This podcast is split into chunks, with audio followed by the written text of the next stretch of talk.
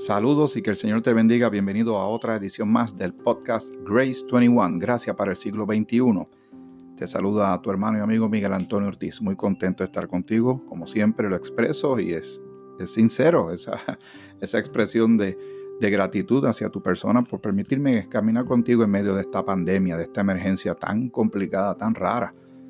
Ciertamente, no importa cómo uno lo mire, es una cosa súper rara que nos ha cambiado la vida grandemente pero también nos ha expuesto a otras circunstancias y situaciones que debemos considerar, por ejemplo, nuestra vida espiritual, nuestra relación con el Señor, cuáles son nuestras prioridades, eh, las de cada cual, qué vamos a hacer después que suceda esto. Hay que mirar la vida, eh, el futuro con esperanza, eh, pensando ya, llegando a imaginar un poco cuando todo esto ya quede atrás.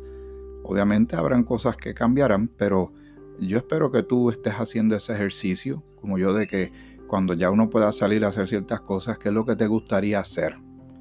Eh, que no sean determinaciones tampoco tan egoístas, ¿verdad? Yo imagino que habrá mucha gente que tiene ciertas ideas de lo que van a hacer cuando se sientan libres. Pero como creyentes tenemos una gran oportunidad de contemplar esto, meditar en ello y sacar algo positivo. Para los que aman a Dios, todas las cosas ayudan a bien. Y hemos estado compartiendo la palabra de Dios. Es lo que nos gusta hacer, es lo que el Señor nos ha ido preparando poco a poco con el pasar del tiempo. Siempre aclaro, todavía uno aprende. Inclusive los grandes eh, gigantes, eh, teólogos, pastores, estudiosos de la escritura, parten de este mundo todavía aprendiendo de, esta palabra viva y eficaz, la escritura, la Biblia, la palabra de Dios. Y todavía estamos aprendiendo. Y como es una jornada que no es aburrida, siempre hay algo, otro ángulo, otro aspecto, otro destello de la gloria del Señor. suena como el título del programa de una amiga de la hermana Janet Pasarel, que tiene su, su espacio radial también en la cadena radial La Roca, WCGB 1060 AM, los jueves en la mañana. Ahí va el anuncio el programa de la Iglesia Bíblica de Juana Díaz, que este servidor también lleva a cabo. Se llama Viviendo en Gracia con Cristo, los lunes a las 10 y 5 de la mañana, precisamente por WCGB, Cadena Radial La Roca, la emisora cristiana establecida en Juana Díaz. Con pocos textos bíblicos, hay, hay textos bíblicos, o sea, porciones de la escritura, de la Biblia, que, impactan a uno de manera maravillosa y muy favorable. Como la palabra es viva y eficaz, la, Biblia no es un libro como leer el, el, Quijote o una novela o de algún autor famoso de tantos que hay. Esto es otra cosa. Esta es la expresión misma de Dios para usted y para mí. Y yo no sé cuál es tu texto favorito. Cada uno tiene más de uno siempre. Pero hay algunos que realmente ponen a pensar a uno, que le, vuelan la mente a uno de manera, y lo digo de manera positiva. Voy a compartir unos cuantos. Nada más para que usted también se motive a, determinar cuál es el que a usted le gusta. Y, piense y medite en ello. ¿Y por qué es que le gusta? ¿A qué le recuerda? ¿De qué, cómo el Señor ha eh, utilizado esa porción en particular en un momento dado para fortalecerle o darle esperanza? O consuelo. O tal vez esa palabra que usted recordó le sirvió para dárselo a alguien más. Es lo que yo estoy haciendo ahora. Comparto la escritura contigo que me haces el favor de escucharme a través de este podcast de Grace 21. Por ejemplo, en Filipenses el capítulo 4, el versículo... Eh, aquí hay varios, en el capítulo 4 hay varios. Yo pensé que, que iba a compartir dos o tres, pero es que es difícil. Se recuerda que el anuncio de las famosas papitas aquellas que decían que es, difícil comerse más que una. Usted sabe cuál es. Yo no voy a dar el anuncio porque no me están pagando. es que son bien, bien ricas. Pero es difícil comerse una nada más. Pues si yo le digo a usted, deme su texto bíblico favorito, puede que llegue uno, pero a la misma vez llegan como 20 de cantazo. El capítulo 4 de Filipenses, que ya les mencioné recientemente que Pablo está preso mientras escribe esta carta una carta que tiene un tono bien optimista, bien positivo, y yo uso esta palabra con cierto cuidado, no, no es que uno sea negativo, pero el positivismo, si no está Dios, si no está la fe, si no está Jesucristo, si no está la palabra en medio de eso, es, una, es un positivismo humano. Es muy poco confiable y no perdurable, no dura y no es transformador. Y uno puede ser sumamente positivo sin ser bíblico y eso a mí me parece que no es muy compatible. Filipenses 4, versículo 4 dice así, regocijaos en el Señor siempre. Otra vez digo, regocijaos. La palabra regocijo implica gozo, alegría, eh, un estado de ánimo de, de contentamiento, que es una palabra también que hemos meditado en ella en estos podcasts. Pablo está preso y le está diciendo a los de afuera, a los que le está escribiendo esta carta a los de Filipos, que estén regocijados. Y sigue insistiendo. Ahí mismo, otra vez digo, regocijaos, regocijaos en el Señor siempre, o sea, es una constante. Otra vez digo regocijaos, o sea, que insiste en que tengamos ese regocijo. Pero porque habremos de nosotros estar tan regocijados si hay tantos problemas, si estamos viviendo tantas vicisitudes. Bueno, depende en qué usted esté pensando. Si usted, eh, eh, una vez escuché a un, pastor decir, eh, si piensas mal, vives mal. Si piensas bien, vives bien. Si tienes buena doctrina, vives bien. Si tienes mala doctrina, vivirás mal. algo bastante básico, bien sencillo, pero sumamente cierto. Dice el versículo 5, vuestra gentileza sea conocida de todos los hombres, o sea, testimonio. El Señor está cerca. Y nosotros vivimos con esa expectativa de que pronto estaremos con el Señor. El versículo 6 y 7 es estos dos versículos son clásicos, son clásicos y sumamente poderosos que me han ayudado mucho a mí y ayudan ahora mismo a mucha gente y seguirán ayudando a millones de personas. Por nada estéis afanosos. ¿Qué es lo que está subiendo ahora? Que he leído varios artículos en la prensa local y en la prensa eh, mundial. El ánimo de la gente, el nivel de ansiedad, el nivel de tensión. Y el Señor dice, obviamente le está hablando a creyentes. Una persona que no cree, que no tiene fe, que no cree en Dios ni en nada de esto, esto para esa persona es pamplina. Eh, no le sirve. Eh, es ponerle una herramienta en la mano, pero no sabe ni cómo, ni, ni sabe lo que es, ni para qué es. Pablo le está hablando a aquellos que hemos ya creído. Y esta instrucción viene para los que somos creyentes. Dice, por nada estéis afanosos, o sea, no se agiten por nada. No se preocupen demasiado. Dice la alternativa, recuerden lo que le hemos ido enseñando. Aquellos que me conocen de la Iglesia Bíblica de Juanadía saben que yo hablo y insisto mucho en esto y le estoy tratando de enseñar a algunos de ustedes el patrón que Dios utiliza de que cuando te pide que saques algo de tu vida, de tu actitud, de tu ánimo, de tus costumbres, de tus vicios, Dios no deja ese espacio vacío. Él lo va a llenar con algo que es de bendición. ¿Qué es lo que el Señor está mandando a quitar en este punto? Que por nada estéis afanosos. Muy bien, voy a quitar el afán. No quiero sentirme ansioso, no quiero sentirme preocupado, no quiero sentirme tenso, no quiero sentirme deprimido. ¿Y ahora qué, va, qué voy a colocar en ese espacio? Queda un espacio, Señor. ¿Cómo lo voy a llenar? El Señor tiene la respuesta. Ahí mismito dice, si no, o sea, aquí viene la alternativa, o más bien lo que debemos hacer. Esta es la exhortación y el mandato del Señor. Si no, sean conocidas vuestras peticiones delante de Dios, no delante del gobierno, no delante del doctor, no delante del psicólogo, no delante. Todas esas personas tienen sus funciones importantes.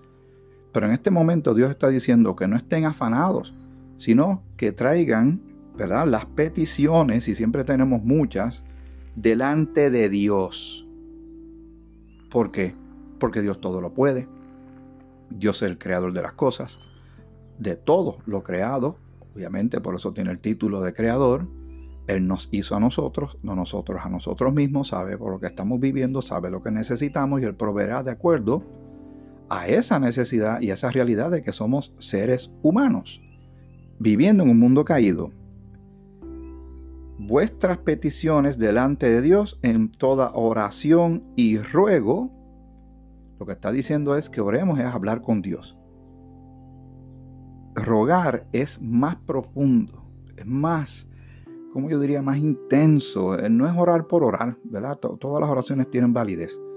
Pero ya cuando uno está rogando al Señor con insistencia y uno se derrama delante del Señor con mucha honestidad y transparencia, en este momento no, no, no es malo que uno diga, mira, Señor, de verdad tengo temor. Señor, tengo preocupación por el presente por el porvenir. Señor, me preocupa la comida, me preocupa de dónde vendrá, el dinero para cumplir con tal o cual responsabilidad financiera. Señor, me preocupa mis hijos, mi familia. Eh, eh, eso uno lo puede traer. O, Señor, me preocupa la iglesia, me preocupan los hermanos de la congregación. Algunas personas están preocupadas por la salud financiera de las iglesias. Y recuerden, algunas son más grandes, otras más pequeñas. Otras apenas podían levantar o pueden levantar una ofrenda para sostener a su pastor y ahora esa persona no sabe. Va a depender de, como mucha gente que le está llegando de momento, ayudas de donde menos se lo imaginan. ¿A usted le ha pasado? Que en esta emergencia alguien le ha enviado algo a usted. Mira que estaba pensando en ti, toma. Mira, fui a la tienda y compré, en vez de comprar uno, compré dos porque el otro es para ti. O mira, necesitas un dinero. Mira, aquí tienes. Sé que tú lo vas a necesitar. Y Dios va demostrando que está en medio de todo y va cubriendo nuestras necesidades. Pues el Señor quiere que en vez de estar gastando tanta energía en aquello que nos drena, que nos puede hasta enfermar, que puede no tan solo afectar nuestro ánimo y nuestro pensamiento, sino puede haber una manifestación física de tan fuerte que es el afán, la preocupación excesiva. No es que nunca estemos preocupados por nada, seguro que nos preocupamos, pero el Señor dice, que por nada estemos afanosos, sino trae tu petición delante de Él en toda oración y ruego, pero también añade otro elemento aquí, con acción de gracias. El Señor en su palabra en más de un lugar dice que seamos agradecidos, porque cuando uno agradece, uno reconoce. Uno reconoce la mano que dio el favor, uno reconoce el favor, no lo ignoró. En este caso, Damos gracias a Dios por la vida, damos gracias a Dios por sus cuidados, damos gracias a Dios por la salvación. Ese es el regalo más grande. De, ahí para abajo, cualquier otra cosa que recibamos es bonificación. Pero recibir salvación de un Dios que es santo y justo y que Él nos salve a nosotros que somos pecadores y demostró esto tan grandemente enviando a su único hijo a morir en la cruz y todo lo que Él sufrió para llegar a la cruz y todo eso por rescatarte a ti y a mí y luego resucitó al tercer día venciendo a la muerte y tenemos vida eterna en Cristo, ¿cómo nosotros no vamos a sentir regocijo? Todos nuestros pecados han sido perdonados. La culpa y la vergüenza que uno carga con eso por tanto tiempo, cuando uno sabe que el Señor nos ha perdonado todos los pecados y nos ha recibido y nos ha adoptado como hijos y nos ha justificado y, toda, toda bendición espiritual que nos ha dado, ¿cómo no vamos a tener regocijo? ¿Cómo no, vamos a, no nos vamos a ir calmando? Y no tengo que vivir en, en el estrés y la tensión constante porque el mundo lo que quiere es que yo viva tenso. El mundo no me puede ofrecer otra cosa sino más que problemas. Pero el Señor me dice, mira, refúgiate en mí. Trae tus peticiones ante mí.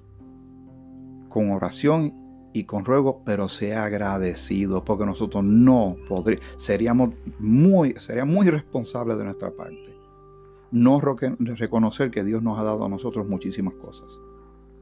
Y ninguna de ellas las merecemos, por eso gracia significa regalo inmerecido. Y Dios nos ha dado tantas cosas.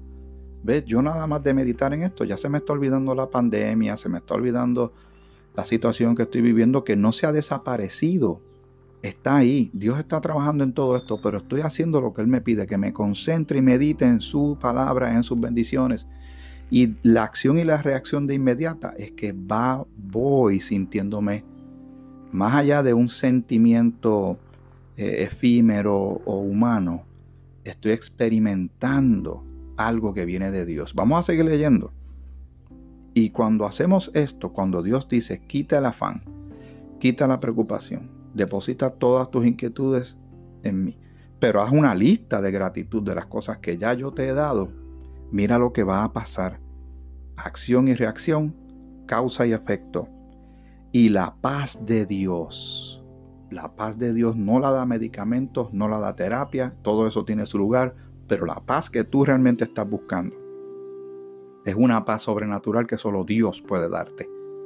Y la paz de Dios, esto va a pasar cuando pongas en práctica lo que acabamos de leer y la paz de Dios que sobrepasa todo entendimiento. No hay como entender. Usted ha visto algunas personas que están de lo más tranquilas en medio de esto. Y te dicen, yo es que yo estoy confiando en el Señor, yo estoy tranquilo, ¿qué tú quieres que yo haga? Las cosas están como están, yo voy a esperar en el Señor, el Señor va a proveer, vamos a pasar de esta. Y, uno dice, pero esta gente es, como loca o loco. No, es que están confiando en el Señor y Dios hace su parte. La paz de Dios que sobrepasa todo entendimiento guardará vuestros corazones y vuestros pensamientos en Cristo Jesús. Le dicen a esta porción que acabamos de leer, que es Filipenses 4, 6, 7, la fórmula antidepresiva de Dios. Póngala en práctica.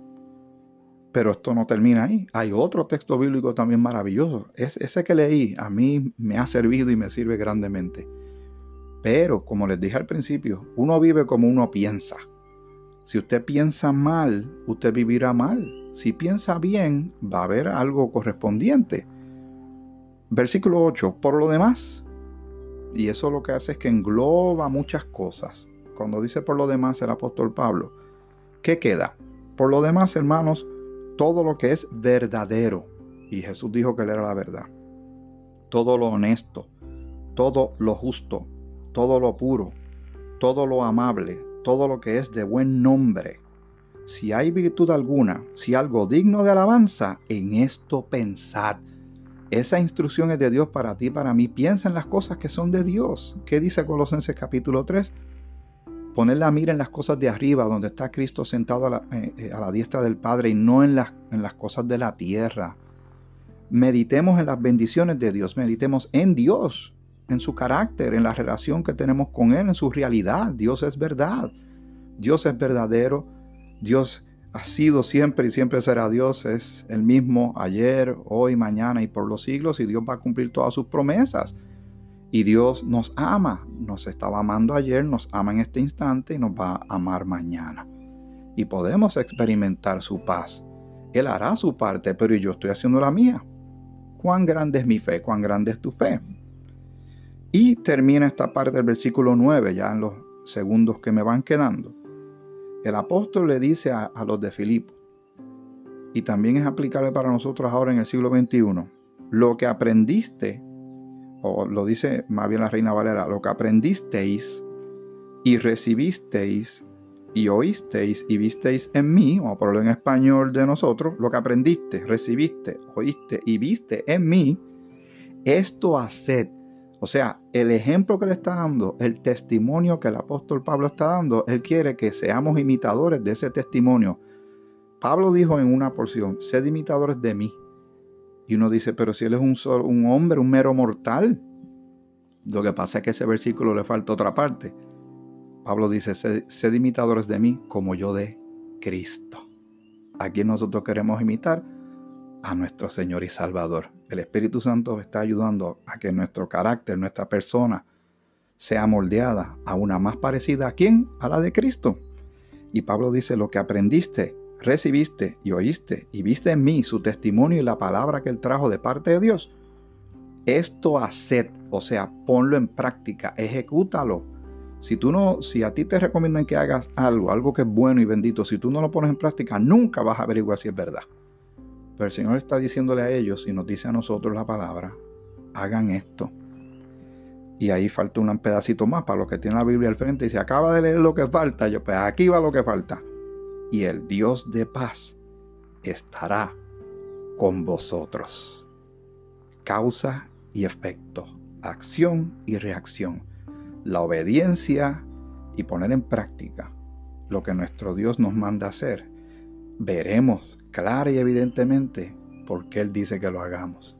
Porque Él sabe los retos y las situaciones que vivimos, pero Él quiere que nosotros experimentemos su verdad, su realidad, nuestro andar en Él, la realidad de Él en nuestra vida.